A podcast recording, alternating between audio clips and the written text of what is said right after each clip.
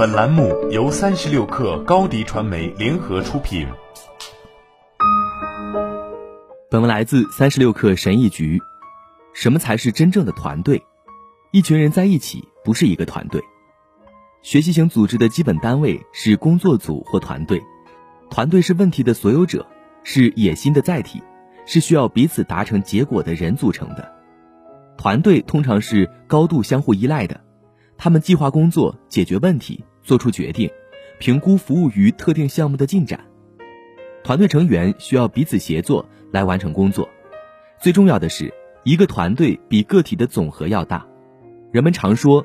一群人就是一个团队，然而一个团队不同于一个有领导者的队伍。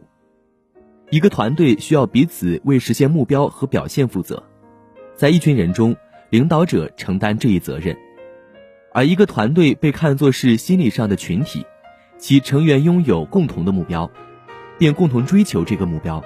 因此，团队合作需要一种共同的语言，一种思考和讨论问题的方式。一群人和一个团队的区别在于心理安全。哈佛大学行为科学家艾美·艾蒙森首先提出了团队心理安全的概念，并将其定义为团队成员所共有的一种信念，即团队对于人际冒险是安全的。心理安全听起来很简单，但如果作为一个团队成员，你会问一个简单的问题，比如这个心理安全的目的是什么？听起来你好像不明白。这样就更容易不具要求澄清，避免给人留下无知的印象。没有人想给人留下无知、无能、咄咄逼人或消极的印象。我们希望团队成员有一个安全的环境，要有信心。团队中没有人会因为承认错误而尴尬或惩罚其他人，鼓励提出问题或提出新想法。在一个心理安全的环境中，每个人都知道这样做不会产生负面后果。在研究人员确定的有效团队的五个关键动力中，心理安全是迄今为止最重要的。谷歌的研究人员发现，团队中有谁并不重要，重要的是团队如何一起工作。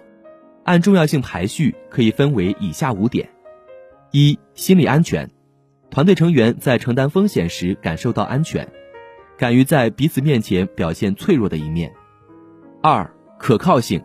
团队成员有责任按时高质量的完成工作。三、结构和清晰，团队成员知道对他们的期望是什么，因为他们有明确的角色、计划和目标。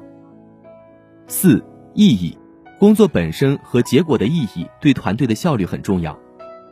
五、影响，你工作的结果，你对自己工作对团队影响的主观判断，对团队很重要。鲁迪·戈特在他关于精益的书中描述了类似的东西。密集的合作有助于员工处理共同的不安全感。团队合作是有意义的，人们总觉得自己是更重要的东西的一部分。他们相互联系，共同创造。因此，要确保没有孤立的岛屿，否则整个努力将不会被看到。因为当员工孤身一人时，就不存在团队合作。诀窍就是促进支持团队合作的行为，这与精益方法有很多重叠之处。那么，如何让团队更加像一个团队？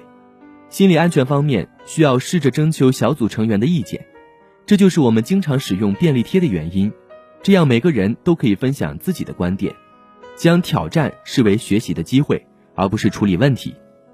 可靠性方面需要明确团队成员的角色和职责。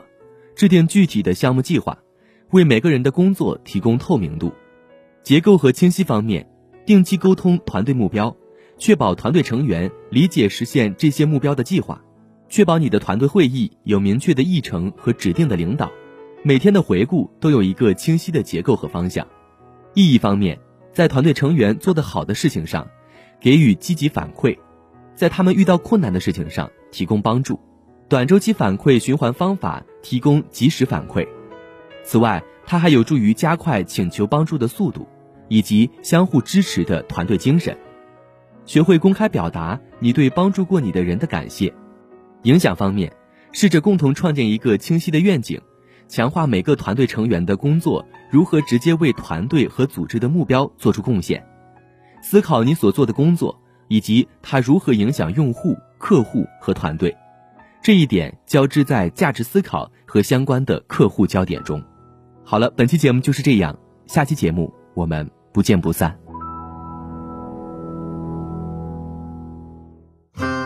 欢迎添加克小七微信，qi 三六 kr，加入三十六氪粉丝群。